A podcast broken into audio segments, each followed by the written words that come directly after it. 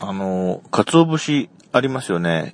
あの、太くてものすごく硬いやつもあるでしょう。あれで、あの、家の基礎工事、木造家屋の、あの、柱とかを作ってしまうと、あの、シロアリには食われないのではないかと思ったんですよ、思いつきで。うん。